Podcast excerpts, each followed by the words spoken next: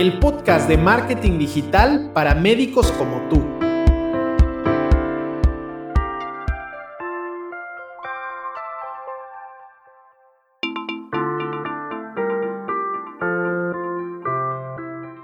Soy Martín Vázquez y voy a compartirte ideas, consejos y soluciones que te ayudarán a aprovechar la era digital para promover tus servicios médicos con eficacia. Sin importar que seas médico independiente, clínica u hospital, ni tampoco el país en donde te encuentres, este espacio es para ti que necesitas del marketing digital para hacer de tu práctica privada algo rentable. Si buscas ayuda profesional con tu estrategia de marketing médico, solo contáctame y pongamos en marcha tu plan de crecimiento. Gracias por estar en un episodio más de nuestro podcast de marketing médico. El día de hoy vamos a inaugurar una nueva sección llamada Breves de Marketing, en la que queremos compartirte información muy breve, concisa y que podamos desmenuzar en menos de 5 minutos. Así es que vamos a aprovechar el tiempo y empecemos con el primer tema, que es por qué las estrategias de marketing no funcionan o por qué la estrategia de mi consultorio, de mi clínica, no está teniendo resultados.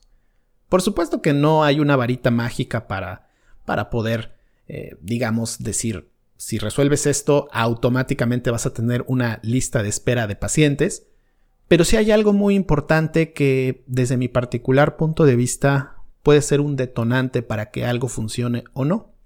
Y es algo que se le denomina la diferenciación de servicio. Y me explico. Sucede que cuando tú inviertes en publicidad, cuando estás haciendo una campaña publicitaria en cualquiera de las plataformas disponibles, posicionas tu oferta médica enfrente de la demanda.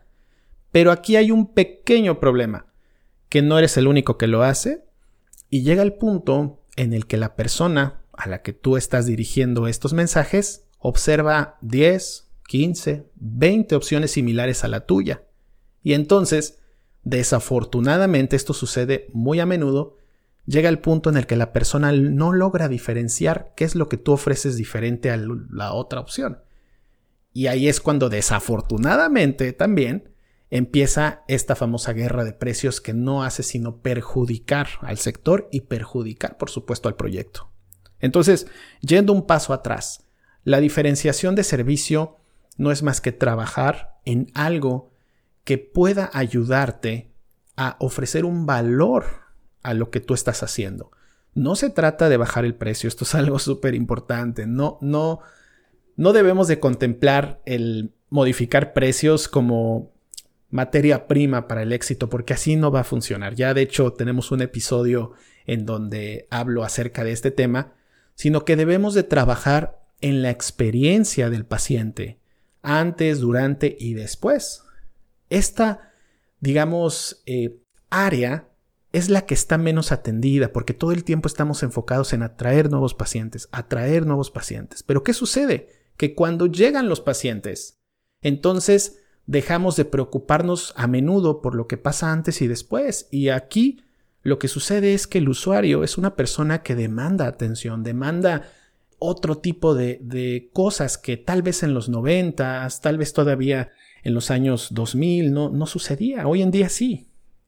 ¿Por qué menciono esto? Porque la experiencia, garantizar que sea una experiencia positiva, es una de las estrategias más efectivas de marketing y también que favorecen mejor a que una estrategia funcione.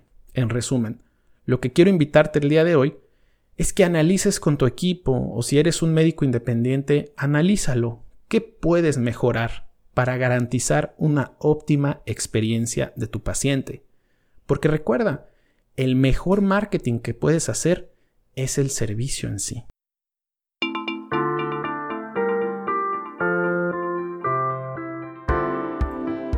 Si te gustó el podcast, no olvides compartirlo y dejar una valoración en la plataforma que me estás escuchando.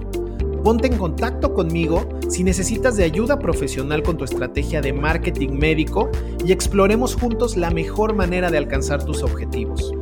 No olvides que el mejor momento para actuar es ahora, atraer a tus pacientes al consultorio sin estar corriendo tras ellos. Gracias por haberte quedado hasta el final del podcast. Nos encontramos nuevamente en el siguiente episodio. Hasta la próxima.